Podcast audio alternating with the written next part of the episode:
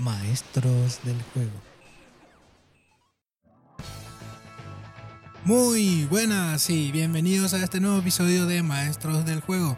Un saludo y agradecimiento a los oyentes de este podcast, porque el señor Spotify me contó que estamos creciendo y esto me ayuda a aprender muchísimo. Sin más dilación, empecemos con este programa.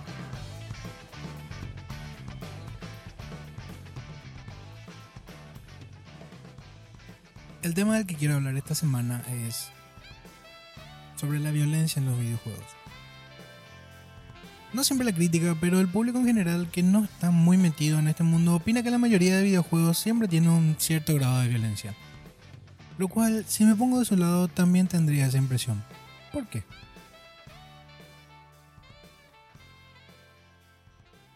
A ver, si nos remontamos a la maravillosa época de los arcades, la cual no pude vivir, se iniciaba la serie de videojuegos creada por Ed Boon y John Tobias en los 90.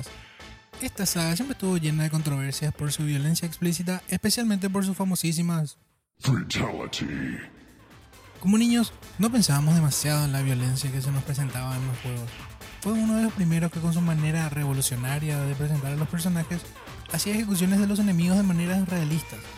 Y en los medios no se hicieron esperar para meter miedo al público y decir que los juegos violentos hacían a las personas violentas. Aquí empieza una de las charlas de las que hasta ahora no hay un estudio que encuentre la relación entre violencia en los medios de consumo y su influencia en la gente.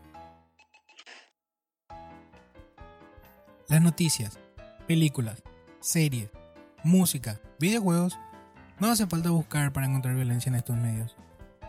No necesito decirles que nuestra sociedad está exaltando la violencia, tanto para intereses egoístas como para representación de emociones reprimidas, puede ser. La violencia siempre ha existido.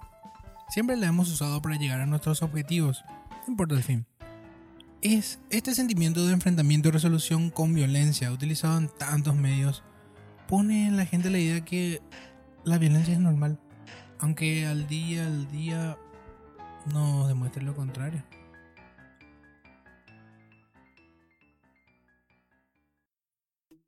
La violencia esto me parece un recurso barato, pero efectivo en términos de recursos para que se usen los videojuegos. Me explico. La manera más fácil de pensar cómo resolver un conflicto es mediante la violencia. Además que el público está ahí, esperando que nuestro producto tenga violencia, aunque no la pida exactamente. Como vengo diciendo siempre, la gente quiere hacer plata con los videojuegos. Más allá de toda la experiencia de hacer uno, el interés siempre está ahí. Si miramos los juegos AAA que más están explotados en publicidad, los que tienen cierto grado de violencia, sin contar los de Nintendo, están siempre arriba en la tapa. Nintendo es un caso especial de nuestra industria porque el espíritu de la compañía es y siempre ha sido de hacer productos para la familia. No se olviden que la consola más vendida de la historia es la Wii, es de Nintendo y es una consola que la usan hasta en los geriátricos. Los juegos AAA del 2019. God of War, Apex Legends, Days Gone, DMC, Juegazo, Devil May Cry 5, Far Cry y Resident Evil 2. La lista es inmensa si metemos a los indies, pero este no es el objetivo del episodio. Si vemos más allá de estos juegos de cartelera, existe una cantidad de juegos que usan mecánicas diferentes para resolver sus problemas, sin violencia. Todo el género de puzzles, juegos de estrategia, juegos rítmicos, plataformas, simuladores, incluso hay toda una saga de abogados. Así que, ¿qué menos violento que eso? Mi opinión final es que siempre y cuando uno entienda el contexto en el que el juego se desarrolla y lo que está tratando de hacer con el nivel de violencia que tenga, es una experiencia que nos da adrenalina, que nos hace sentir que estamos en control. Pero también ya tenemos normalizado la violencia. Aunque no exista relación demostrada entre la exposición a la violencia y cómo afecta a la gente. ¿No nos dice todo a nuestro alrededor que la violencia es normal?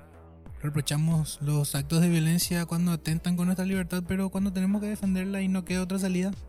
Cuando la solución más fácil parece ser la violenta, ¿no parece la más atractiva? Si toda la vida te demostraron violencia, ¿está correcto reclamar a alguien cuando lo repite? Tenemos que aprender a separar la ficción de lo real. Las obras de ficción originalmente hablan en contextos futuristas o muy ajenos a su realidad para hablar de estos temas, de lo que se considera tabú o prohibido. Es el mejor momento para hablar públicamente en la historia de la humanidad y aún así utilizamos nuestro medio de comunicación para hablar de nuestros problemas en contextos ajenos. Los juegos están hechos para disfrutarse. Aprendamos a separar las cosas y a saber distinguir qué nos quiere decir el juego. Y simplemente a apreciar la experiencia. Y hasta aquí el episodio de esta semana. Me escuchan en la próxima semana con otro tema que hablar. Adiós.